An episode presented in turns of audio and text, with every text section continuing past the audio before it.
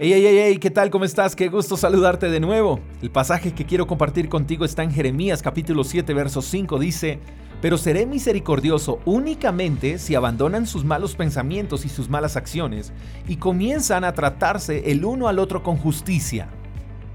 Una invitación bastante interesante que nos extiende Dios hoy. Abandonar todos nuestros malos pensamientos y malas acciones y comenzar a ser justos con el trato hacia los demás. Pero además de eso, Dios dice que Él será misericordioso únicamente si llevamos a cabo lo anteriormente mencionado.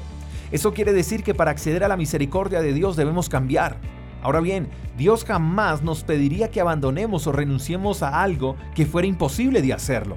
Si Dios nos pide que abandonemos nuestros malos pensamientos, que abandonemos nuestras malas acciones y que seamos justos con los demás, es porque sí podemos lograr estas cosas. Lo que no podemos pensar es que Dios tiene que ser misericordioso con nosotros sin que nosotros pongamos de nuestra parte. No podemos pensar, Dios debería ser misericordioso sin pedirnos nada. Quiero que sepas que Dios es Dios por encima de todas las cosas. Dios seguirá siendo Dios si tomamos la decisión de seguir siendo malos. Nuestra conducta no cambia a Dios, en cambio, obedecer a Dios sí nos cambia por completo a nosotros. Si Dios quiere que abandonemos nuestros malos pensamientos, nuestras malas acciones y que seamos justos con el trato hacia los demás, no es para que Él sea más Dios de lo que ella es. No, Él nos pide que cambiemos estas cosas para que tú y yo seamos mejores, para que seamos más bendecidos. Y está claro que Dios no obliga a nadie.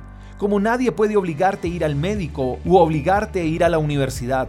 Dios no te obligará, mi querido amigo, pero si tomas la decisión de cambiar estas cosas, no solo tu vida cambiará, sino que la vida de otros también cambiará por la manera en que tú los trates a ellos.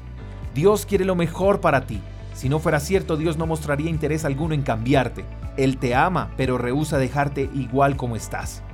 Toma la decisión de cambiar, mi querido amigo, y todo a tu alrededor cambiará de manera significativa. Te mando un fuerte abrazo. Espero que tengas un día extraordinario. Hasta la próxima. Chao, chao. Gracias por escuchar el devocional de Freedom Church con el pastor J. Echeverry.